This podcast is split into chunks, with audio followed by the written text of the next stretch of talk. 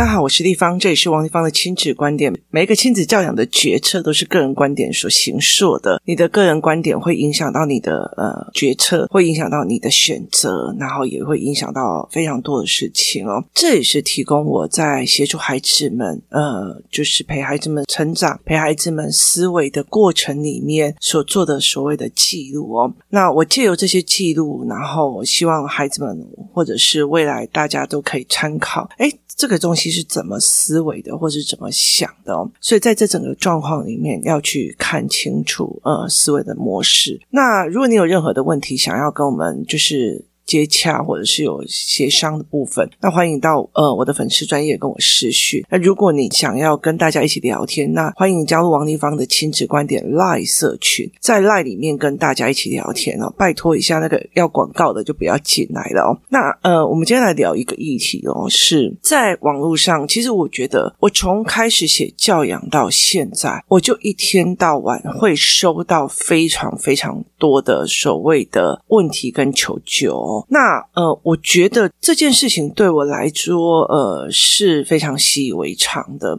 那你知道吗？就是我们最近呢，工作室一直在讲说，包括我的部落格，我的部落格，呃，就是包括我的部落格或网页。其实最近这阵子，如果真的比较有在发现的一件事情是，我的部落格已经把变成一个 WordPress 的系统。然后呢，之前光宽破的官网我们收起来了，不要做。然后呃，很多的网页其实。有些语言教材在美国的平台上，然后我在呃 Teacher Pay Teacher 里面也有一些所谓的思维的教材，然后在呃生鲜时书有语言的课的教材，这是比较新的这个部分哦。然后接下来就是，其实我在有很多部分它是散在很多的地方，所以最近工作室里面有一个伙伴，他就帮我把这些东西全部都把它归纳放在一起哦。所以当他把它放在一起的时候，我就会觉得哦。哦，那我都很清楚的知道说，这整件事情应该要怎么去处理哦。那大家就会很清楚说，诶，我东西放哪里？我东西放在哪个地方？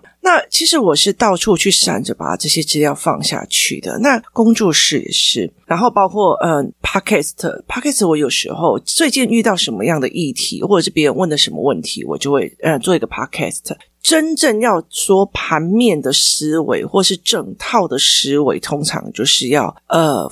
比较大的课程的时候，而且要看我愿不愿，看我愿不愿意上课。我都被呃工作室里面的人讲说，王一芳就是很懒，真的，我真的就是很懒哦。就是你会觉得这嗯、呃、这样讲起来会被人家念啊。就是我就会觉得说这件事情来讲就很简单，为什么还要花钱学？那甚至我如果把它整个所有东西我。一路上煎熬出来，包括全世界收集的教案或干嘛的嘛，全部要把它变成一个东西的时候，我就觉得我这么辛苦的搞了十几二十年，我为什么要在一天之内把这些东西都帮你去无存菁的东西，包括他的思维模式都要告诉你哦？那嗯，大家再去闯一下嘛，就是你知道吗？就是小孩，你熬过一段时间，你就会知道了。只是后来会觉得一件事情，就是工作室里面有非常多的妈妈就会跟我在谈，你看这个妈妈已经快要自杀了，你看那个妈妈已经就是网络上有。非常多的，他就会觉得说你都会处理，你为什么不处理？我就觉得为什么一定要处理呢？所以在很多的概念里面，其实呃选择跟不选择的思维都要呃去想清楚哦。那很多人来跟我求救，很多人来跟我说，那其实我真的觉得我的平台太多的，有些人会去关关破我的视讯流，有些人会去超级幸福幸运里的王丽芳的。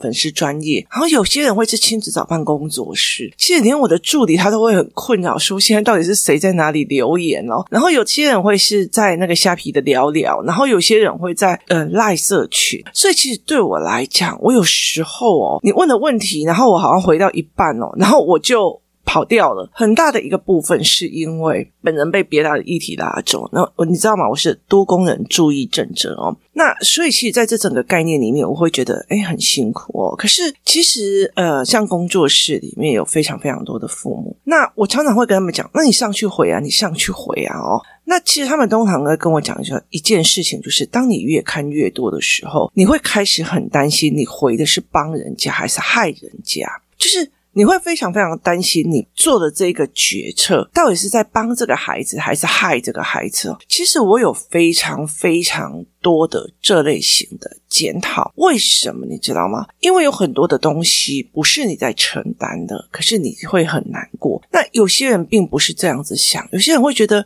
我这样子讲，某些妈妈把我当成神啊，某些爸妈把我当成这样嘛，他很 OK 的。甚至我告诉你说，哎，我跟你说，这个教案非常好用，这个教材非常好用，然后大家就一口气的去买哦。我觉得在很早很早期的时候，呃，有些妈妈她会丢了一堆教材或教具或者是玩具哦，然后呢，他们就会觉得说，你看这背九九乘法很快，这背九九乘法非常怎样好。以我自己的教案来讲，我自己的教案背九九乘法跟计算的快速。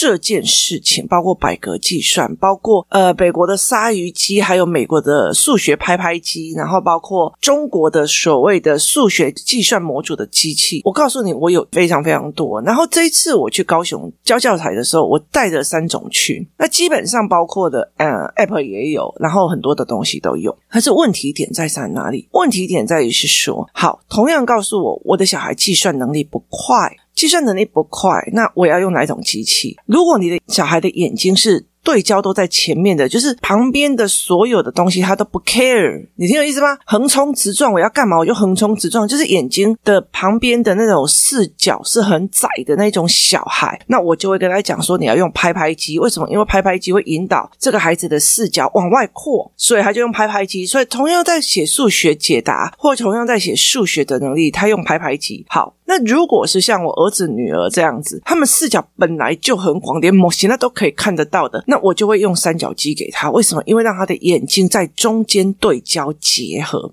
那所以有一次有一个人就跟我讲：“你干嘛要买那个红白机给小孩玩？你要买买个绿白机给小孩玩？为什么？因为那个荧幕那么小。”我就跟他讲说：“对，就是因为他们看太广了，我希望让他缩进来。如果我今天我的小孩是就是。”看一点点，然后旁边都看不到的那一种横冲直撞的，那我就会让他去买大荧幕的，你知道，甚至你叫我把我整台的那个 Hurricane 拿来我们家，我都 OK 的。所以其实那是什么样的状况，不一样的状况，你就会不一样的。那如果我在网络上卖这些东西，我跟你讲，这增加数学怎样的，我觉得我可以卖到非常非常好。可是问题是我会不会害了某一群的孩子？所以其实像好，你如果说啊，这样再从后面再来讲咯。我告诉你，数学机有分两种，有分宽视角的、窄视角的，有分很多种哦。那有些还。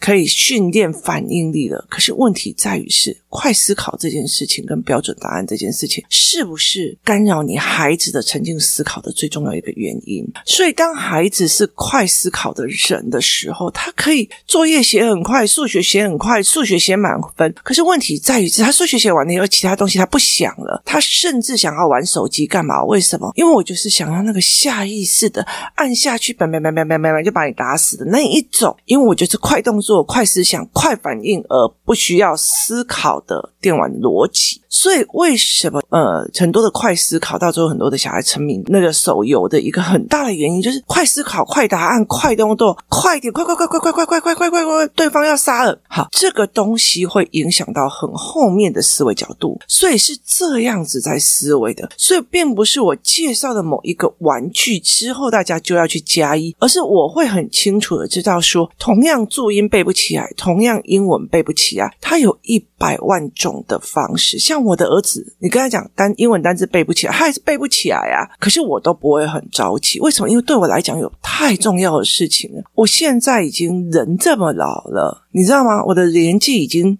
接近五十岁。好，在我这样子的年纪里面，我最近呢想要买一台的阅读器，是开放系统的。为什么呢？因为我最近有时候早上五点起来做工作的时候，我会听一些英文的，就是就是。呃，电影的片段，然后一直在学他的口音跟语言，就非常的有趣这样子。然后我就会一直想说，我要一个开放新系统的所谓的阅读器，让我可以把我之前在 Amazon 呃英文的那种电影原著小说或干嘛的嘛下载下来，然后让我可以又可以看 c o b o 的书，又可以看这些英文书，然后让我可以看英文。以我这个能年纪，只要我想学，其实我觉得我还是学得起来。所以其实。为什么一定要在那个早期一定要背写完单字？他当然是在他的求学入程里面会比较重要。可是问题在，我还有更重重要的事情要学。这个重要的事情会导致他在离开学校之后，不管他在配偶的判断，在任何的判断，包括包括他到几岁的时候还想学一下德语，学一下法语，这是一个非常重要的概念。所以我会开始在思维这一块，所以常常会在想一件事情：我介绍的一个教案，我介绍的一个教材，我介绍一个玩具，它是不是适合你小孩的？是不是你的？那并不一定会带成你是个好处哦。所以我常常会觉得说，为什么要在网络上这样问？那我也觉得蛮有趣的。那我常常会回答一件事情哦，如果在这里听到了，然后你会忽然发现王立芳好像问到一半人就跑了哦，不好意思，就是平台太多，不知道。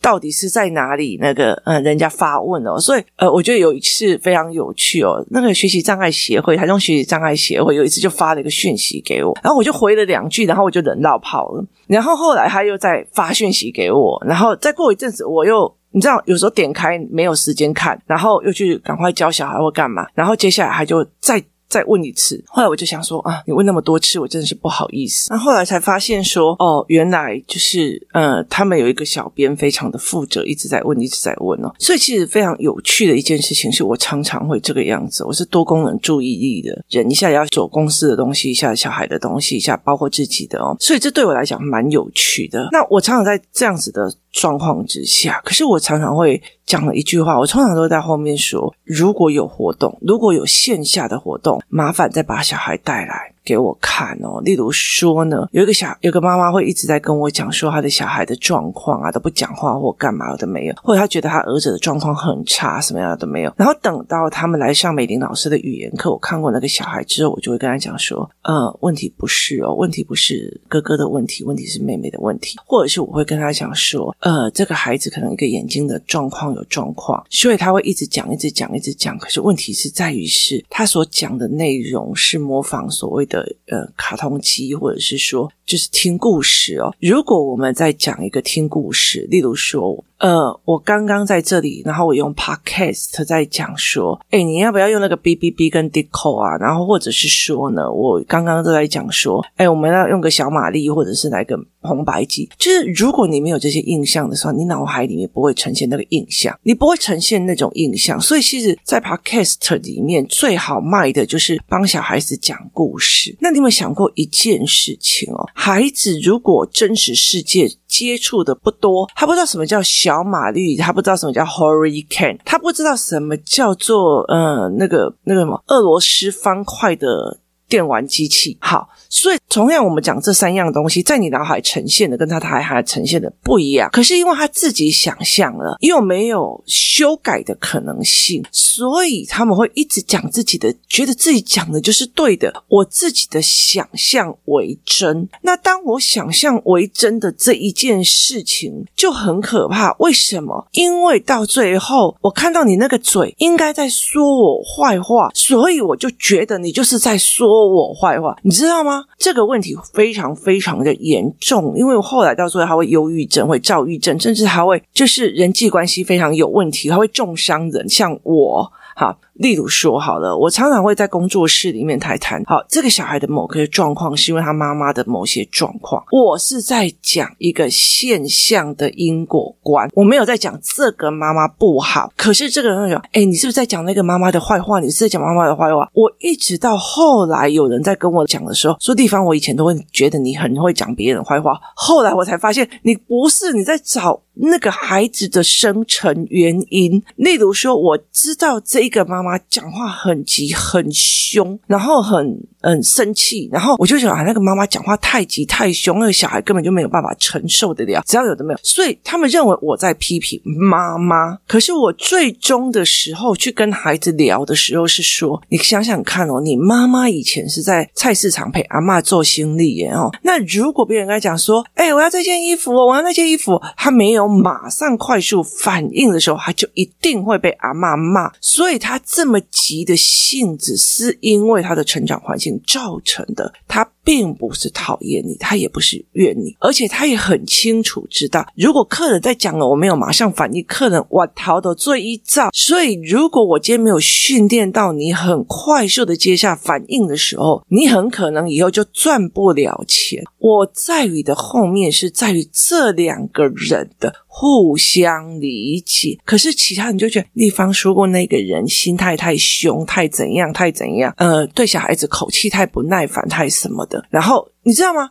你所想象为真。好，当有一个人去跟这个妈妈讲，丽芳说你口气很不好，他真的是口气很不好，但是他还是会觉得丽芳在说我的，所以我做任何这个决定，例如说我今天头很痛，然后走进去工作室，没跟他打招呼，丽芳讨厌我，丽芳不喜欢我，你知道，你自我想象为真。你自我想象为真，然后你就做出了任何一件所谓的错误的决定。所以，其实很好玩的一件事情在于是，因为这些思维模式的不同，也会造成许多的人际关系的问题跟障碍，还有心理层面的不同。所以我常常都会聊这件事情给我的女儿听。我女儿常常会跟我聊一件事情，说：“妈妈，别人被人家这样误解的时候，都很想要去解释，你为什么不要解释？”我说：“我为什么要解释啊？你那个意思啊，就是我为什么要解释？他的性格。”不愿意去求证，那他就要去领略这个选择之后面的一个思维。他并不觉得他自己是在想象为真，而是他觉得我听到的人家跟我说你在后面说我，那我就觉得有趣。你听我意思吗？很大的一个概念是，我在理解了这个妈妈的状况之后，我会去理解她的缘由。理解她的缘由之后，我就会去跟孩子聊的时候，从的切入点不是在于你妈怎么那么凶。跟你讲，妈妈就是要温柔，温柔的妈妈是很重要的。不好意思。我不是这个论点的，而是在他的人生里面，在他的所有人生里面，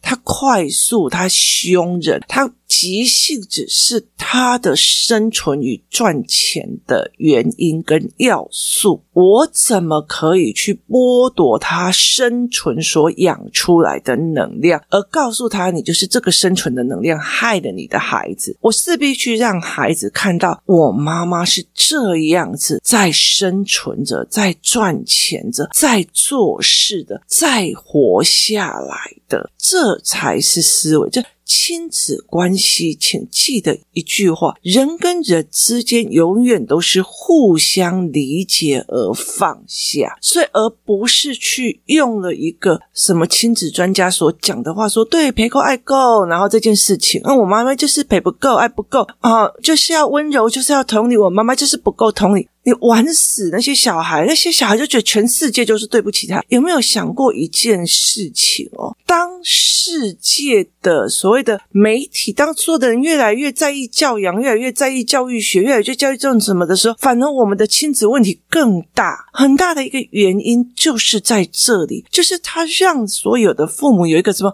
爱不够、怨不够、同理什么的，就是你给了一个神的标准在那边，而不是给了互相理解的标准在那那例如以前像我们的老一辈，像我爸爸好了，我我的阿嬷有十二个小孩，前面两个一个在那个地震死掉，一个在八七水灾死掉，所以他后来长大然后成家的有十个孩子。对我爸爸来讲，他很孝顺我阿嬷的一个原因是我阿嬷陪够爱够吗？不是，十个小孩耶，而且我爸爸出生的时候他已经当阿嬷了，你知道吗？所以。对他来讲，对他来讲，他有一个非常非常重要的点，就是我十个小孩，还有 gay 出来够孙够像，你知道，那整家子都是人，而且我们我们是三合院，然后又加上我的。呃，那个阿公是比较早死的，也不算早死，他已经生了四个又有孙子，只是我是很后面的小孩，所以后来我爸爸其实有看到一个妈妈的不容易，他有看到一个妈妈的不容易哦。那如果你今天去相信一个，你如果去相信一个人跟你讲说亲子教养，你如果有两个小孩，那就是呢要单独陪伴，让他感受到他是独一无二的。爱，这样两个小孩才会正常发展。不好意思哦，那我阿妈十个孩子，诶，光每一个小孩都有独自的时间哦。我跟你讲，没时间上厕所啊，你听好不好？没有了。所以亲子关系真正的好在于，我理解了你，我了解了你的不易，而不是照着所谓的专家说的陪够爱够，或者是多同理或单独陪或各自的时间陪。不是这个样子的。如果你各自的时间陪他，一直宠他，什么东西都给他，他会觉得你，你看我出去，我妈妈都带我去吃什么，你没有跟到啊，你不是更死？所以这整个概念完全不是这个样子的哦。所以后来我才在很多的教育里面，你不要，你不要就是。